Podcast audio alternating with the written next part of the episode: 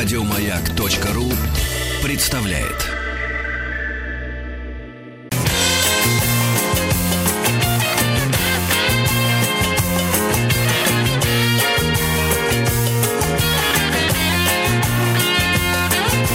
Вахтанг Махарадзе и Павел Картаев. Добрый день. Сегодня мы будем говорить известных знаменитых фамилиях и династиях. И э, поговорим о династии Брюло и о первых представителях династии Брюловых Александре и Карле. На связи у нас сегодня кандидат искусствоведения, доцент зав. кафедрой истории русского искусства РГГУ Илья Евгеньевич Печенкин. Илья Евгеньевич, здравствуйте. Здравствуйте. Здравствуйте. Да, здравствуйте. Вообще семейство а, было а, очень одаренное и очень большое, но более-менее, ну, больше всего мы, конечно, знаем Карла а, Павловича Брюлова, великого Карла, и чуть меньше брата его Александра. Давайте поговорим, конечно, и о них, но вспомним также и других, в общем, талантливых представителей семейства, ну, изначально Брюло, да, как я понимаю? Да, совершенно верно. Ну, э, да, действительно, Карл Брюлов – это такое имя, которое можно считать синонимом изобразительного искусства в России. Наверное, он только Репину уступает. Вот я, э, если позволите, вспомню даже такой забавный момент. У нас в Строгановке э, был педагог на кафедре живописи, который всегда приговаривал, когда ставил трояк. Три пишите как Брюлов. Почему-то вот именно с таким ударением он это произносил. Ну, то есть, конечно, Карл Павлович и художник, который был просто признан гением при жизни, и э, затем эта слава э, его преследовала уже, и вот видите, вплоть до там, конца 20 века, до нашего времени. Карла Брюлова, конечно, знают все. А слава Александра Павловича отечественной культуре, ну, наверное, соответствует э, той участи, которую имеет искусство архитектуры, э, которому он себя посвятил архитектура у нас э, менее, так сказать, знаменитая, э, чем живопись отсюда и э, затененность этого персонажа, хотя Александр Павлович был постарше Карла, и, в общем, как мы, надеюсь, увидим дальше, в значительной степени повлиял на формирование именно креда Карла, на появление его главной картины, собственно, по которой все ее опознают. Да, это последний, последний Помпеи. День Помпеи, да. да. Но, но Александр да. же был по-моему, не сильно старше Карла, у них разница была год или несколько лет всего. Вот, да, да, да, да. А, дело в том, что э, вообще-то э, они были э, сыновьями своего отца, вот, э, и у них был старший брат Федор. Э, Федор Брюло, э, именно под этой фамилией он прожил всю жизнь, э, как Беловыми, вот именно э, Александр и Карл я чуть ниже расскажу. А Федор, э, он тоже окончил Академию художеств, э, выбрав стезю исторической живописи, но, конечно, имя его, хотя он как бы полный коллега, полноценный коллега Карла, но имя его, несомненно, более скромное место занимает в истории искусства. Вот, а э, надо сказать ведь еще, что э, братья Брюловы, Брюло, э, ну, Брюло, да, то есть Александр и Карл до 20, 1822 года, они носили именно такую звучащую, так сказать, очень экзотично по-европейски фамилию, они э, ознаменовали собой достижение э, вот академии в полном смысле слова, потому что академия при Э, ну, она была основана при Елизавете Петровне, но при Екатерине II она приобрела свой именно вид э, так, законченный, издание на Васильском острове там, и так далее, и так далее. А, и э, она как такая закрытая корпорация, где будут воспроизводиться вот эти вот одаренные художники, воспроизводиться в том числе посредством династий. И мы вот как раз видим, как в начале XIX века этот принцип работает. Мы видим династию э, Брюловых, мы видим династию э, Ивана, да, вот автор э, явления Христа народу тоже, ведь был потомственный э, живописец. И, э, кстати, отец его, Андрей э, Иванов, он был э, академическим педагогом Карла Павловича. Угу. Вот так все, все повязано. Да, да, да. Абсолютно. А, а что касается э, происхождения э, самой вот этой династии Брюло, э, то она, конечно, гораздо старше Академии Петербургской. Э, корни уходят в Европу. Это французские гугеноты, бежавшие еще в 17 веке в Германию и несколько онемечившиеся. Вот, в частности, прадед э, наших героев э, Георг Брюло, ну, то есть понятно, да, что это немецкая а, именно такое начертание а, имени. Он оказался в России в 1733 году. А, трудился лепщиком на императорском фарфоровом заводе. Поскольку сын его Иоганн скончался довольно рано, внук Пауль, отец наших Карла и Александра, воспитывался вот этим дедом, который работал на фарфоровом производстве. Ну, понятно, что это э, династия таких вот ремесленников – связанных с, э, как можно сказать, художественной промышленностью. Э, и, в общем, Карлу и Александру равно было в кого становиться художниками, иметь отношение именно к вот этой области. Каким образом дедушка попал в Россию? Ну, однозначно сказать я не берусь, наверное, я подозреваю, да, что это, в общем, не совсем изученный момент, но Э, вообще первая половина XVIII века – это э, время активного притока э, зарубежных специалистов. Петр приглашал, да, как мы знаем. Ну и, в принципе, в дальнейшем эта тенденция, она никуда не исчезла. И мы видим, вот на протяжении всего 18 столетия появляются у нас одаренные иностранные специалисты самых разных видов деятельности, не обязательно художники, но художники, конечно, в первую очередь, потому что э, ну, такие производства, вот, например, как фарфоровая или э, тот же Георг Брюлло, он э, занимался параллельной резьбой по дереву и, то есть, изготовлением мебели, был довольно универсальным э, таким специалистом. Э, все это, конечно, такие мастерства, которые нельзя считать традиционно русскими, то есть как-то вот здесь культивировавшимися. Э, для этого требовались как раз вот квалифицированные, э, квалифицированные иммигранты, э, которые приезжали в Россию, здесь, значит, пускали корни, и вот возникали династии, подобные той, которая нас интересует.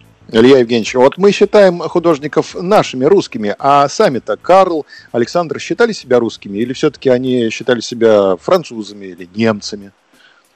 Ну, вот знаете, вот интересная есть, кстати, цитата это мы немножко забегаем вперед, когда речь будет идти об их а, отъезде в Европу, а, потому что ну, та, та, та же гибель Помпеи Брюлова, она написана в Риме, как известно, и можно сказать, что вот именно эта поездка, она вывела молодых людей этих на первый, как бы сказать, план художественной жизни, но когда они отправились э, в Европу из Петербурга, то Александр Павлович, он писал а, писал своим родителям а, такие значит, а, вещи, что Германия пованы. Проезжая Германию, ну тогда сухопутная была, естественно, дорога до Италии через Берлин, Дрезден, Мюнхен и так далее.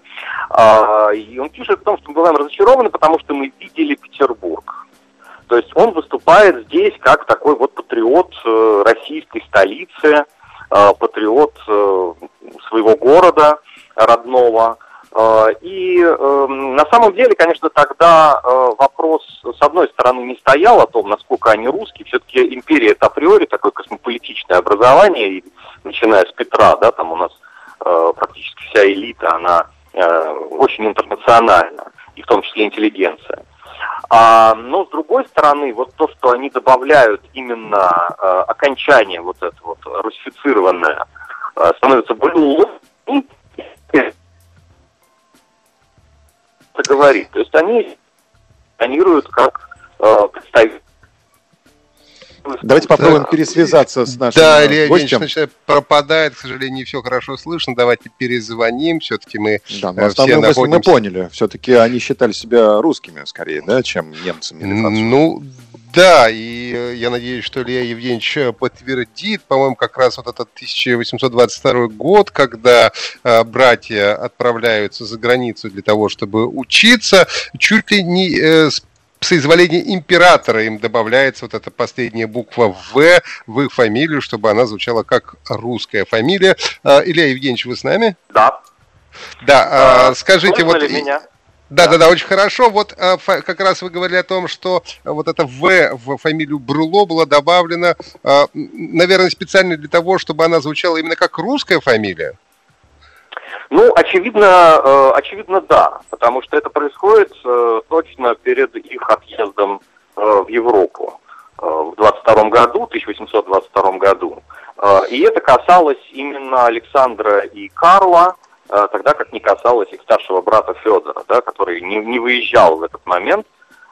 И, собственно, вот он сохранил эту форму иностранную, да, как бы французскую изначально, форму фамилии на всю жизнь.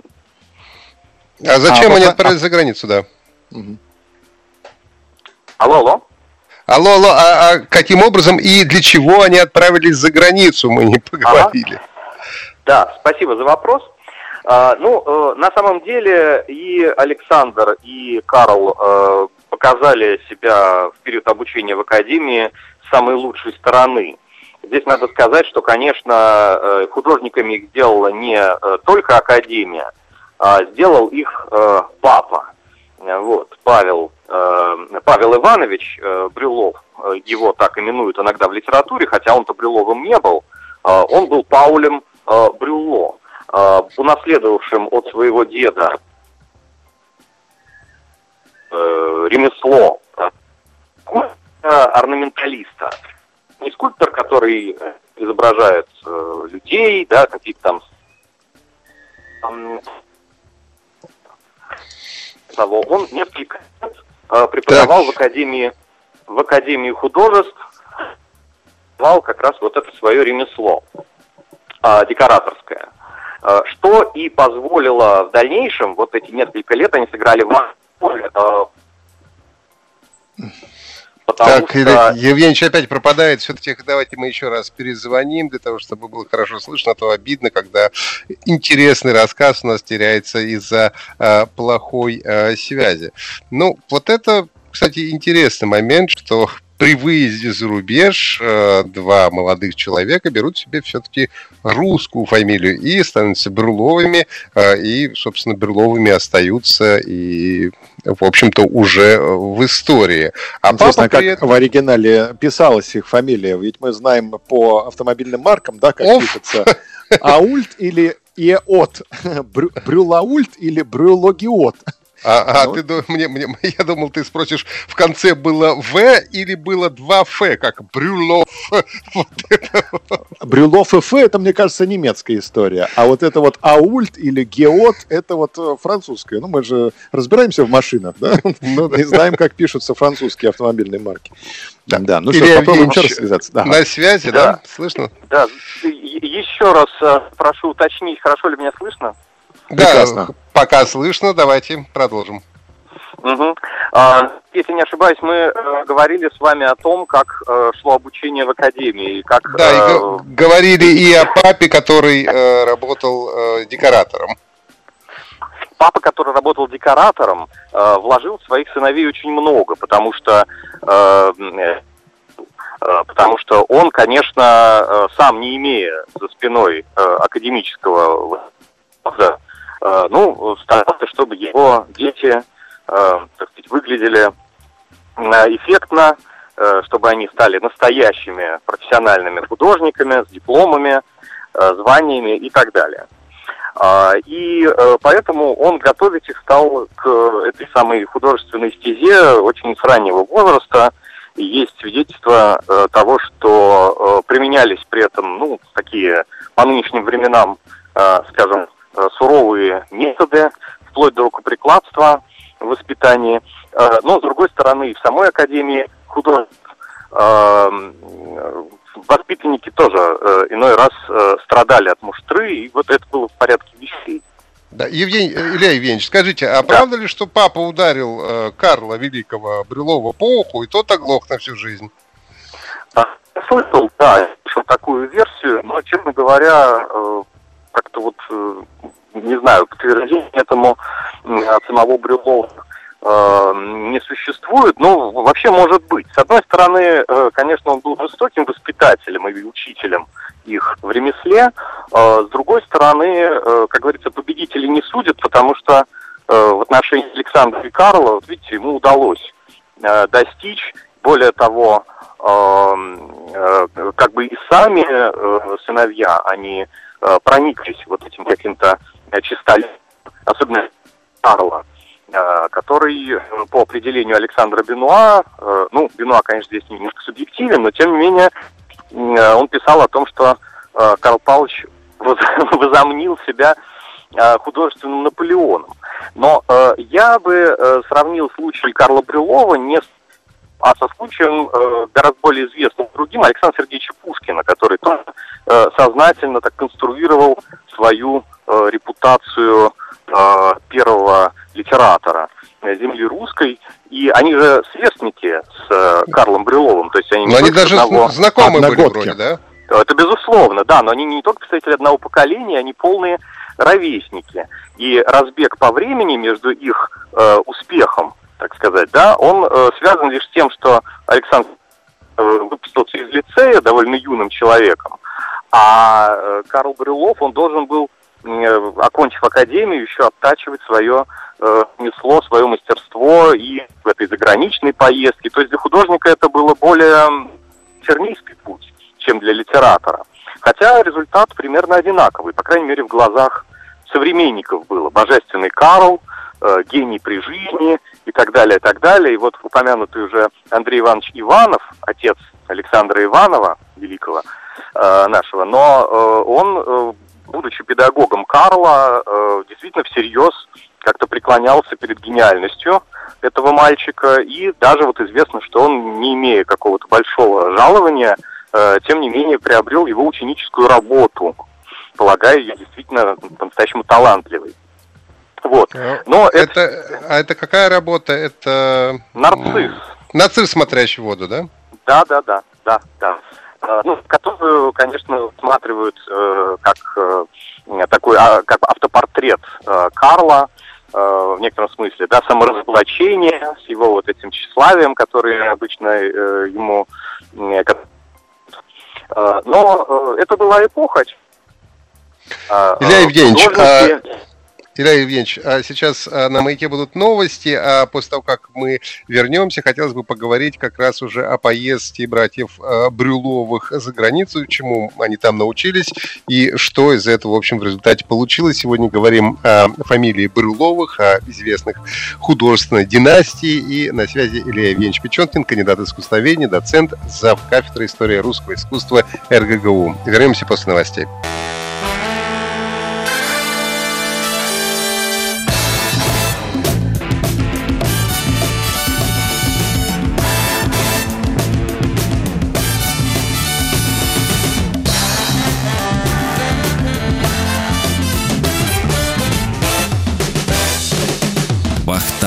Махарадзе и Павел Картаев. Э, продолжаем разговор о династии Брюловых. Мы дошли до того момента, как братья Александр и Карл Брюловы отправляются за границу. На связи у нас кандидат искусствоведения, доцент, зав. кафедры истории русского искусства РГГУ Илья Евгеньевич э, Печенкин. Илья Евгеньевич, и вот отправляются братья за границу. Зачем их туда понесло и что хорошего из этого получилось? А, ну, продолжаем наш разговор. Действительно, а, и Александр, и Карл, как я уже говорил, они показали себя с самой лучшей стороны а, во время учебы в Академии художеств. Вот заложенная отцом а, какая-то такая культура, а, видимо, труда, а, потому что действительно это был, а, был талант, но помноженный на колоссальное трудолюбие. Карл, например, вспоминал, что в академии они работали меньше, чем дома. То есть вот действительно самым главным их учителем был отец. А, и вот в 22 году они отправились по линии общества поощрения художеств. Было такое как бы объединение, состоявшее в том числе из аристократов, придворных, а, осознавших, что вообще искусство необходимо поддерживать, в том числе материально. И вот как пенсионеры, то есть на э, пенсион, предоставленный этим обществом, они и отправляются э, вдвоем э, в Европу Как я говорил уже, они едут через э, Германию, в Дрездене они поклоняются Сixтинской Мадонне, а, и, наконец, они достигают э, Отечества художеств, это э, Италия, и в частности вечный город Рим, где в это время была уже э, такая достаточно устойчивая колония русская, э, и иммигранты, и те, кто э, значит, просто э, считали для себя полезным находиться вблизи прекрасного, и художники, пенсионеры такие же, как Брюловы. И там э, они каждый работают по своим, по, по своему направлению, да, потому что если говорить об Александре Павловиче как архитекторе, то, конечно, перед ним стояла задача исследовать античные памятники. Архитекторы в эпоху, когда они учились, жили в начале 19 века, это еще классицизм, и поэтому э, античность превыше всего. Э, и э, Александр Брюлов отправляется на Сицилию, вообще едет на юг от Рима, э, Неаполь, Помпеи, это Сицилия. Э, там же он э, раскрывает свой талант как мастера акварельного портрета. Мы знаем, конечно, в первую очередь как портретиста его брата Карла, э, но вообще-то акварельным портретом Э, прославился, был известен и Александр Павлович Брюлов, и, может быть, э, слушатели э, знают, помнят портрет Натальи Николаевны Гончаровой, супруги Пушкина, ну, так, наверное, самый знаменитый, который везде приводится, репродуцируется. Так вот, это Александр Брюлов. В 1931-1932 годах написан им был этот акварельный портрет Гончаровой. Неаполе э, Александр Брюлов пишет портреты э, членов королевской фамилии, своих э, спутников, знакомых и так далее. Ну и, конечно, делает зарисовки по прямому своему профилю, делает зарисовки архитектурных памятников и обмеряет в Помпеях развалины, разумеется, уже руины терм, бань общественных. Почему такое внимание к баням? Совершенно понятно, потому что термы – это прообраз больших общественных зданий, в которых так нуждался XIX век. И э, это была тема актуальная. Э, Александр Брюлов э, делает обмеры, реконструирует, делает графические реконструкции э, этих зданий, как они могли выглядеть э, в первом веке до извержения Везувия и разрушения, соответственно, своего. Э, и затем в Париже даже выходит отдельный альбом в 29 году, 1829 году, альбом, э, посвященный вот этим э, помпейским термом, который принес э, Александру Брюлову, и в 29 году он возвращается в Россию. А э, Карл э, он, э, конечно, остается. Карл Павлович э, прославится своей работой, э, уже упомянутой нами, да, «Последний день Помпеи» или «Гибель Помпеи», но надо сказать, что э, появлению этой картины в отношении его старший брат – постольку, поскольку, э, конечно, сейчас э, установлено уже, что сам сюжет э, Брюлов взял с театральных подмостков, был Джованни Пачини, такой композитор итальянский, очень плодовитый в плане как раз опер, и одна из его опер так и называлась «Последний день Помпеи», она с успехом была поставлена в Неаполе, в первую очередь, в 825 году, Э, то есть Карл Брюлов видел эту постановку, но э, одного сюжета мало, да, одного сюжета вот этой вот э, гибели города, гибели всей цивилизации и так далее, и так далее, все, что очень было привлекательно для людей эпохи романтизма, но если посмотреть на декорации, которые видел Брюлов, декорации, которые создал для этой премьеры Александру Сан-Квирико, они сейчас сохранились в Милане, в театре Ля Скала, в музее. Э, так вот, эти декорации, они как бы еще находятся в классицизме, они находятся внутри традиции, от которой э, Карл Брюлов отталкивался. А отталкивался, двигаясь в сторону уже э, новых веяний, новых вкусов, романтических. У него присутствует вот это вот ощущение массовости разворачивающейся трагедии на э, холсте, и в этом его новизна.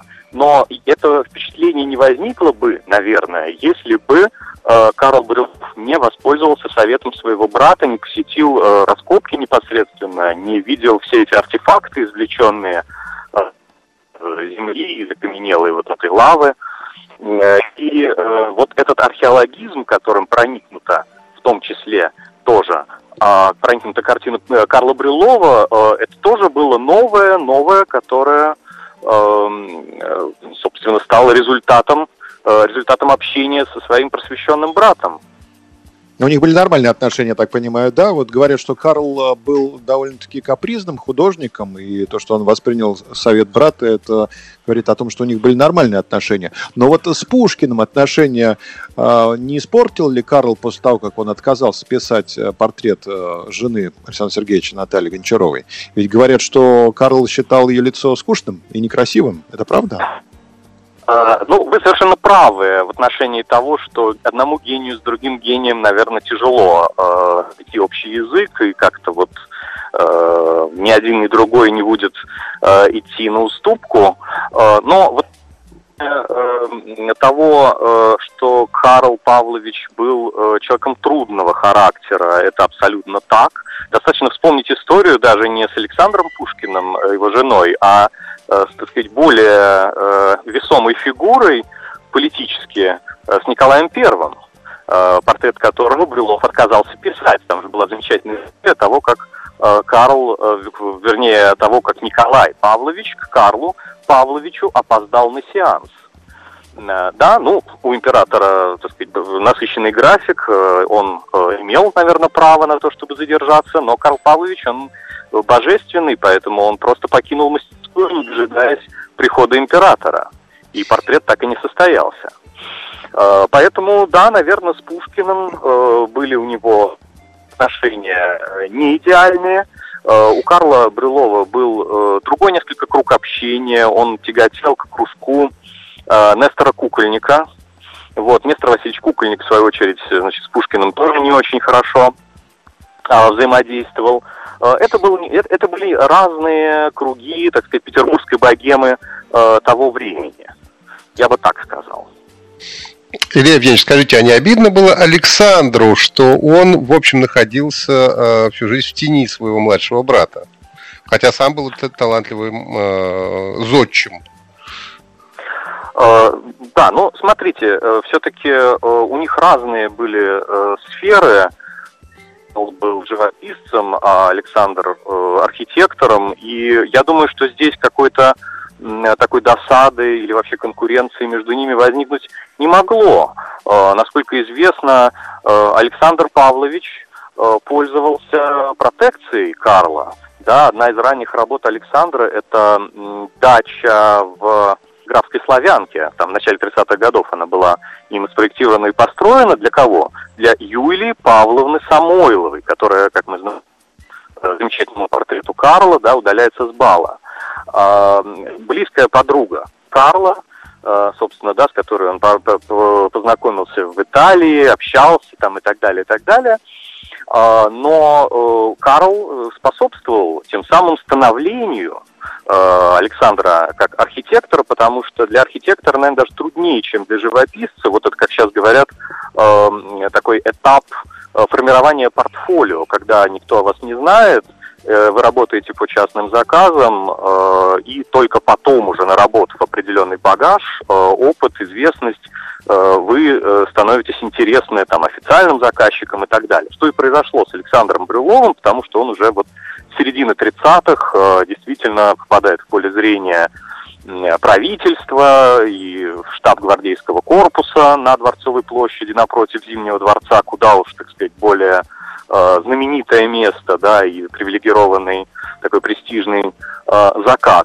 Но до этого, конечно, Александр опирался на Карла, это было для него очень важно. С другой стороны, Э, когда э, Брюлов проектирует свое главное, Карл, э, не Карл, а Александр Павлович проектирует свое главное детище, это Пулковская обсерватория под Петербургом, то известно, что там он предполагал роспись купола раздвижного вот этого вот главного купола обсерватории внутри э, считал он, что э, должна появиться роспись, и, конечно, эта роспись должна была быть выполнена Карлом. Да, а вот что было дальше, Илья Евгеньевич, мы узнаем после небольшого перерыва. Сейчас рекламная маяке. Сегодня говорим о династии Брюловых. Вернемся.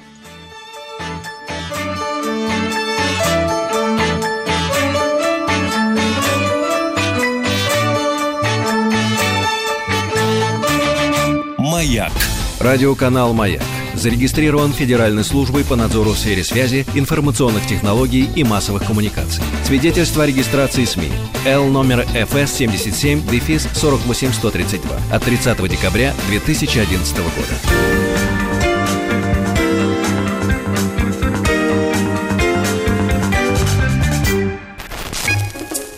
Утреннее шоу «Маяка» представляет – Сергей Стилавин. А на дне этой кастрюли образовывался такой экстра прекрасный бульончик. И кулинарный исследователь Павел Сюткин. Главная проблема котлеты по-киевски – это то, что она уничтожает э, катастрофические галстуки и рубашки.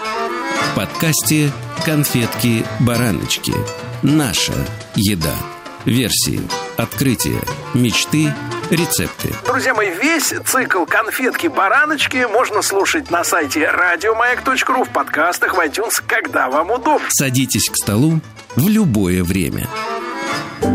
Идеальная женщина должна уметь проявить свой интеллект. Вот сколько вам надо времени, чтобы понять, что перед вами мужчина-пустышка? И быть неотразимой внешне. Кстати говоря, на наклеенные ногти или свои настоящие? Вы имеете в виду на фотографиях? Я Нет, я имею в виду на руках. Чего же больше в очередной претендентке? Ума или красоты? Пожалуйста, зайдите ВКонтакте в официальную группу «Радио Маяк» и отдайте свой голос за один из двух вариантов. Ищите женщину идеальную женщину подмосковными вечерами с понедельника по четверг с 17 часов. Курт Вонигуд из напутственных речей выпускникам 1999 год. Не отказывайтесь от книг. Их дружеская тяжесть так хороша, а упругость переворачиваемых пальцами листов так приятна – в мозгу есть участок, который решает, хорошо или плохо для нас то, к чему мы прикасаемся. Любой, у кого есть мозги хоть на пене, знает, что книги — это хорошо.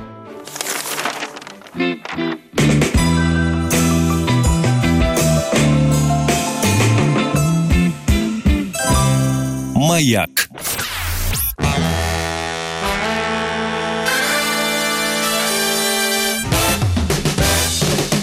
Вахтанг Махарадзе и Павел Картаев. И э, знаменитая династия Брюловых, братья Александр и Карл э, Брюловы. На связи у нас кандидат искусствоведения, доцент, зав. кафедры истории русского искусства РГГУ Илья Евгеньевич Печенкин. И перед перерывом мы заговорили о м, Пулковской обсерваторию, которую проектировал а, Александр Брюлов. И по задумке Карл, его младший брат, должен был расписывать купол этой обсерватории. Что же было дальше? Илья Евгеньевич. Угу. Все понятно. Пока мы перезваниваем Илье Евгеньевичу, я бы, кстати, хотел сформулировать следующий вопрос, довольно-таки актуальный в наше время. Почему на рисунке Репина а, Александр Сергеевич Пушкин стоит на коленях перед Карлом Брюловым? Пока у нас идет сеанс восстановления связи, наши уважаемые слушатели могут посмотреть в поисковых системах а, Репин Пушкин, Брюлов. Вот по этим трем ключевым словам найти в картинках э, изображения, да, и мы доберемся до этого вопроса к, под занавес передачи. У нас есть связь, Илья Евгеньевич.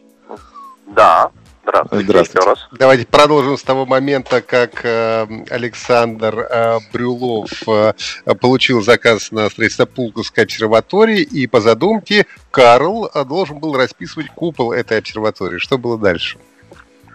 А, ну, дальше произошло то, что э, нередко случается с проектами. То есть, э, когда выясняется, что заказчик, э, в общем-то, не готов оплачивать или по каким-то другим причинам он видит иначе это здание, и, например, вот он не считает необходимым роспись купола обсерватории. То есть, возможно, какие-то экономические причины имелись для этого. Но речь шла о том, что Александр Карла поддерживал, и э, Карл Павлович, конечно, тоже своего э, брата, э, что называется, в обиду не давал. То есть, несмотря на сложность характера, несмотря на такую репутацию, прям скажем, скандальную, ведь Карл был таким постоянным героем светской хроники Петербурга, первой половины XIX века, ну вот после возвращения своего в 1936 году в столицу Российской империи.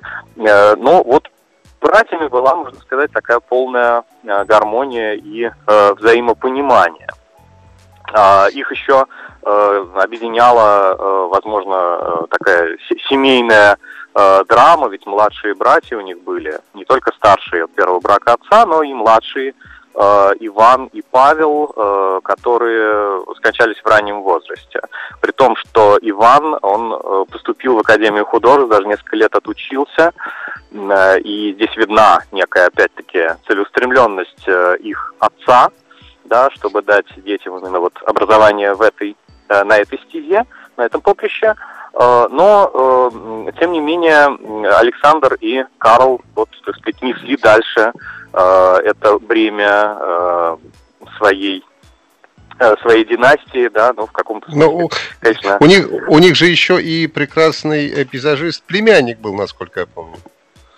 А, ну, говорить о э, наследниках, так сказать, да, э, у них э, было достаточно достаточно разветвленный клан, где были и живописцы, и э, архитектор э, Николай Брюло, сын э, Федора, э, сын э, самого Александра Павловича, э, ну, у Карла, значит, у него как бы, насколько я знаю, детей не было, а вот у э, Александра э, Павловича э, продолжил такую архитектурную э, линию, Э, Павел да, э, Александрович. Э, при этом он одновременно был кандидат математических наук, при этом он был как бы таким ученым в области точных знаний.